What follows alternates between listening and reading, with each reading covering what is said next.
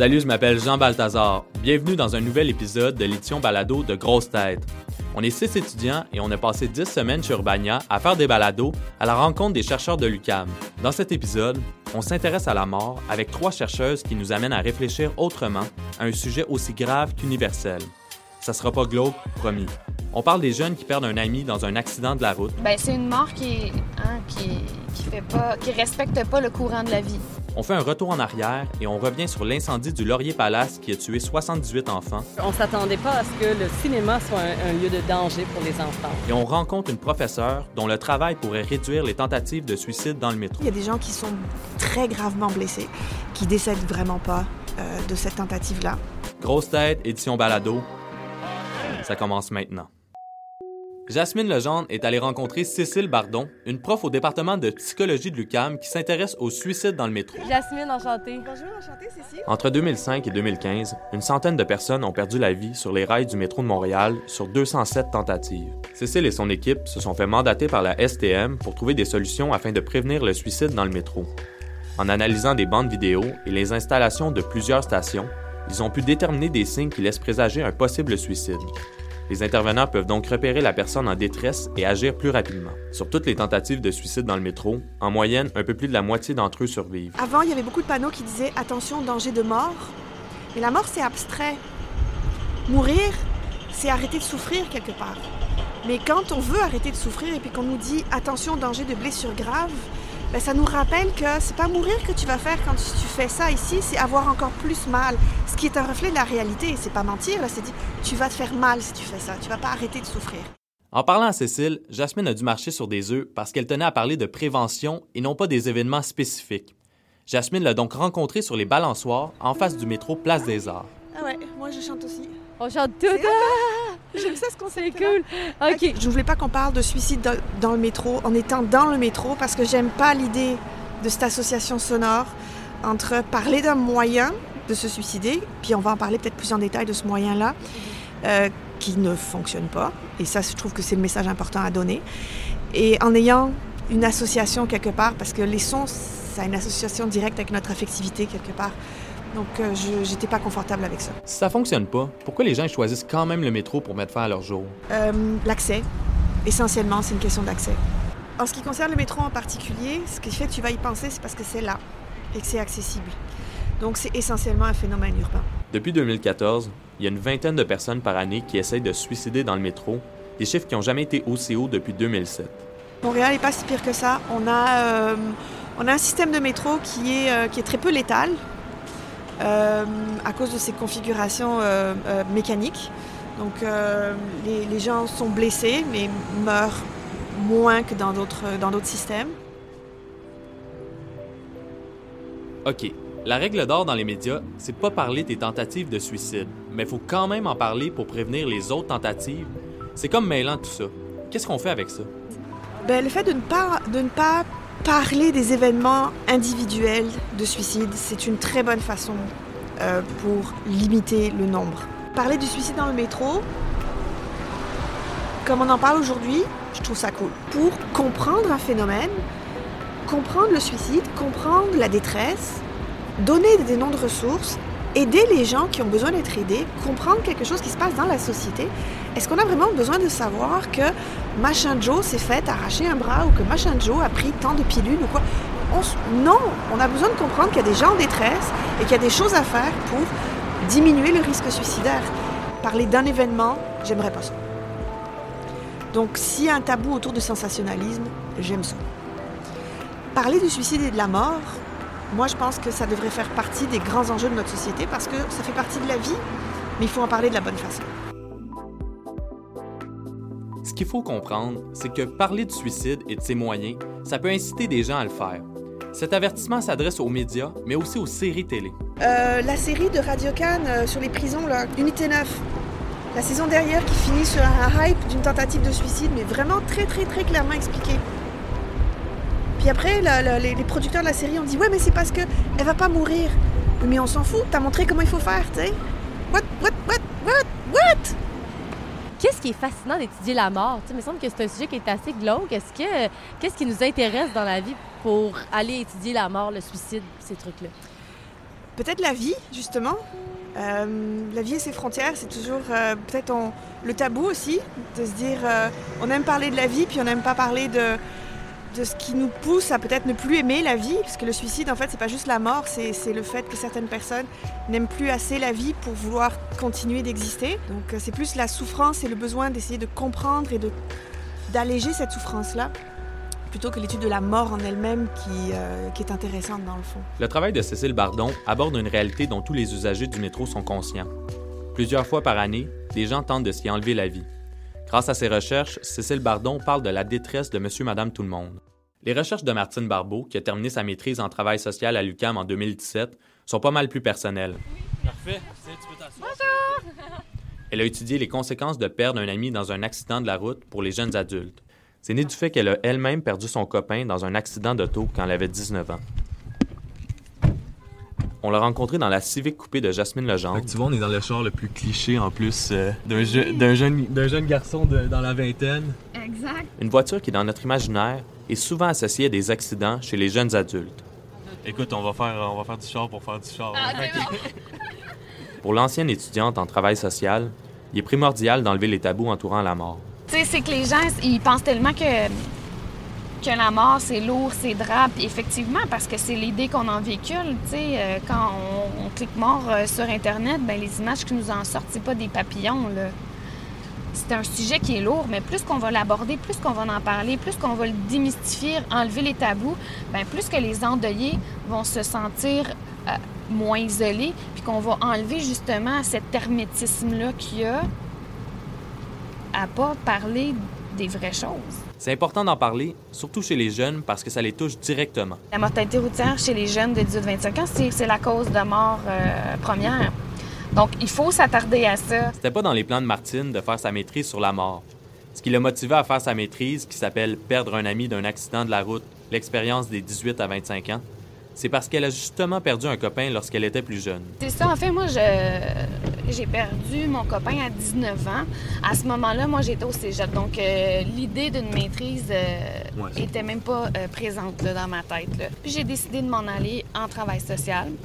Puis, j'ai eu aucun doute qu'en maîtrise, j'allais travailler, dans le fond, sur ce sujet-là parce que ça me, tenait à cœur de un, mais de deux, c'est que j'ai vu alentour de moi, je l'ai vécu aussi, à quel point euh, il y avait un manque de services, à quel point les besoins étaient grands, mais que les réponses étaient, euh, elles, très minimes.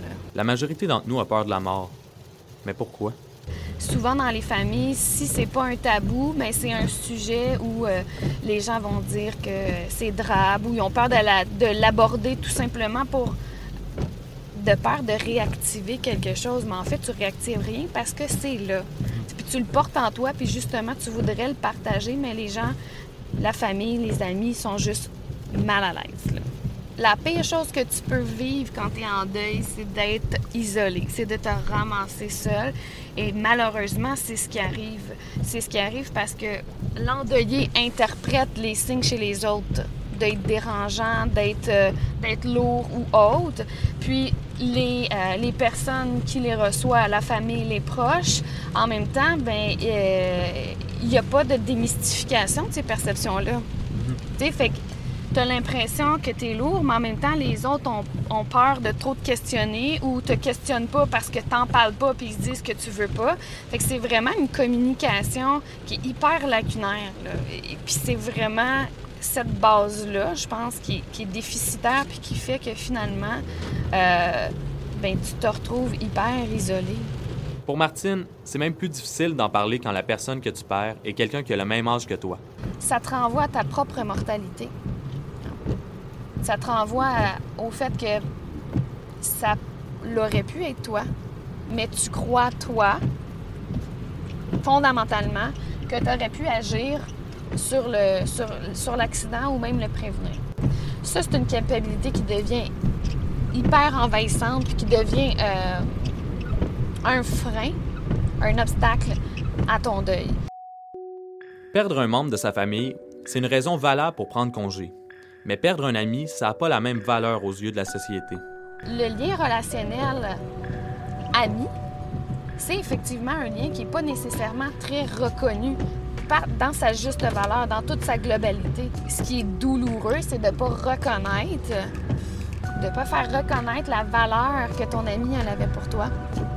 Puis en reconnaissant un peu ton deuil,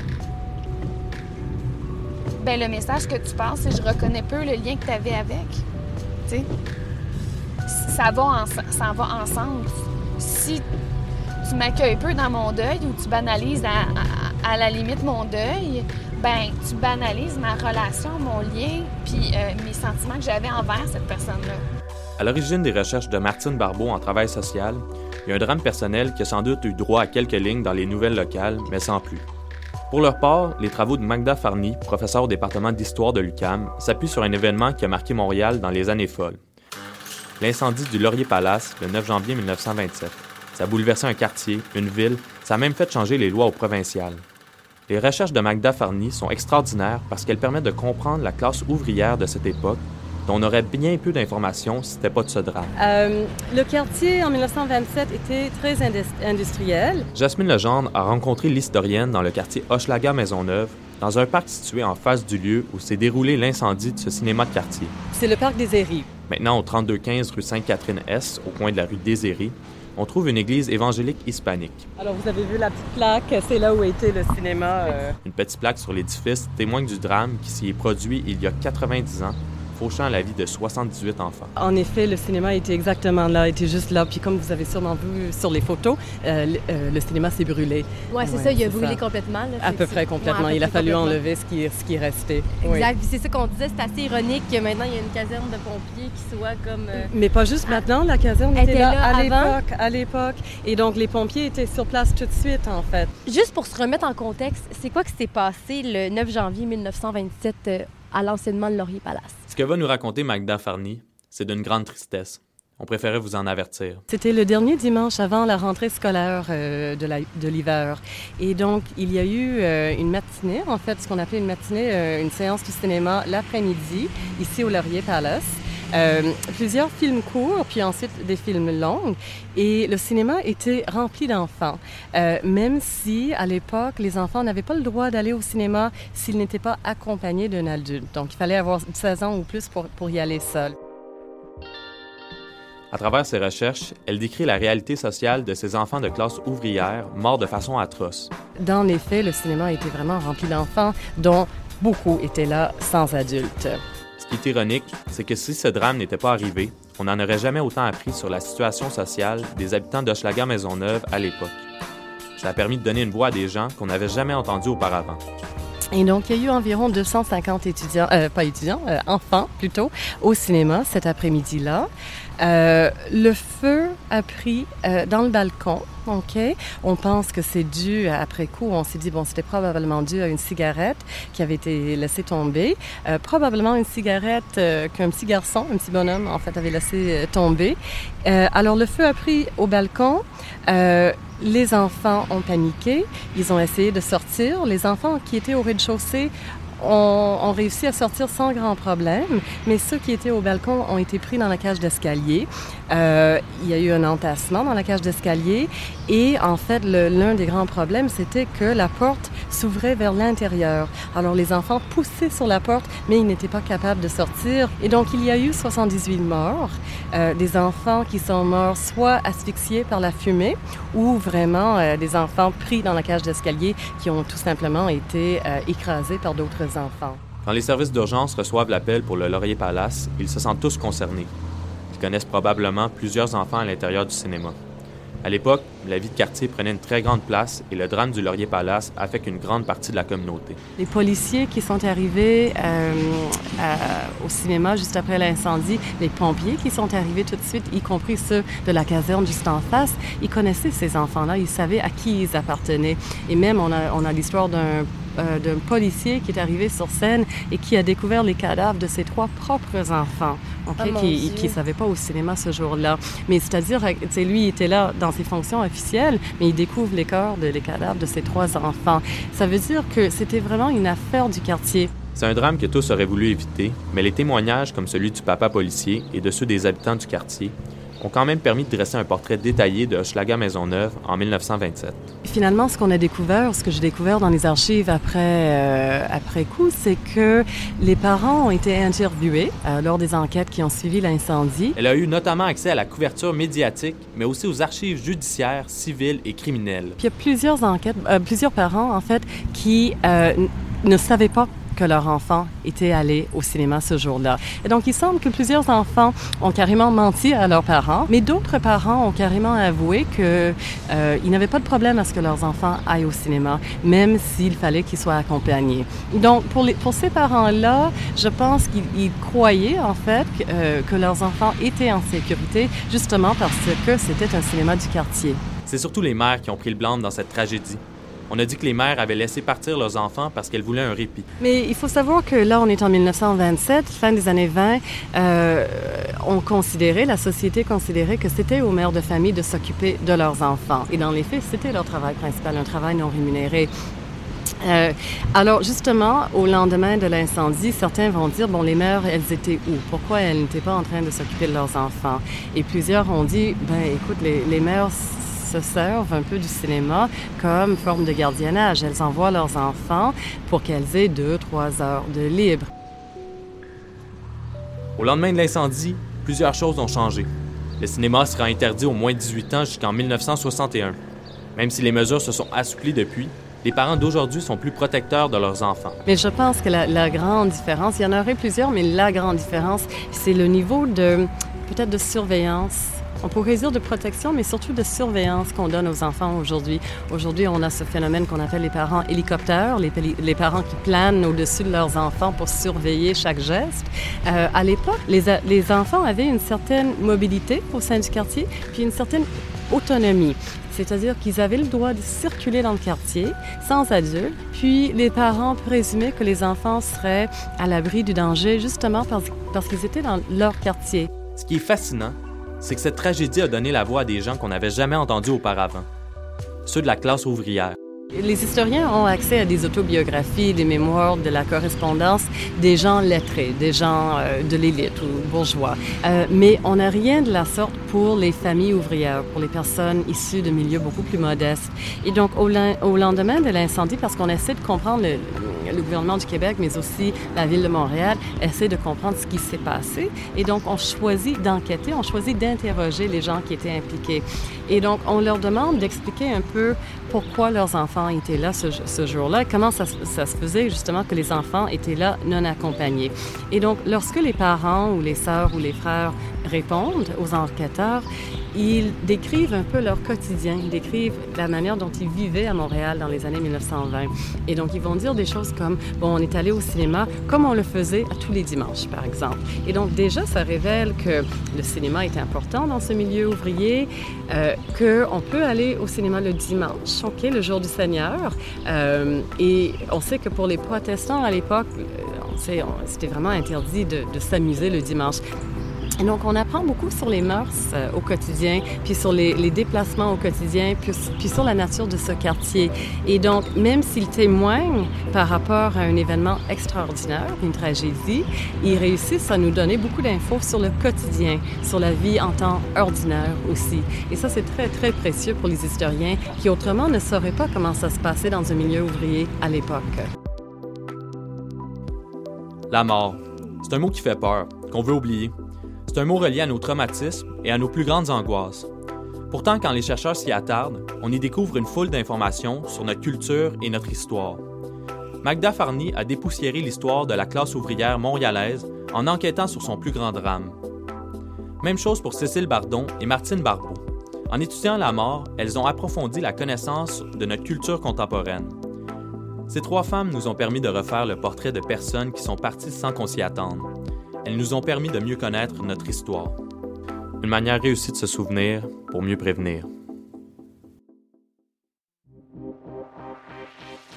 Grosse Tête Édition Balado, c'est une équipe composée d'étudiants et de finissants de l'UQAM.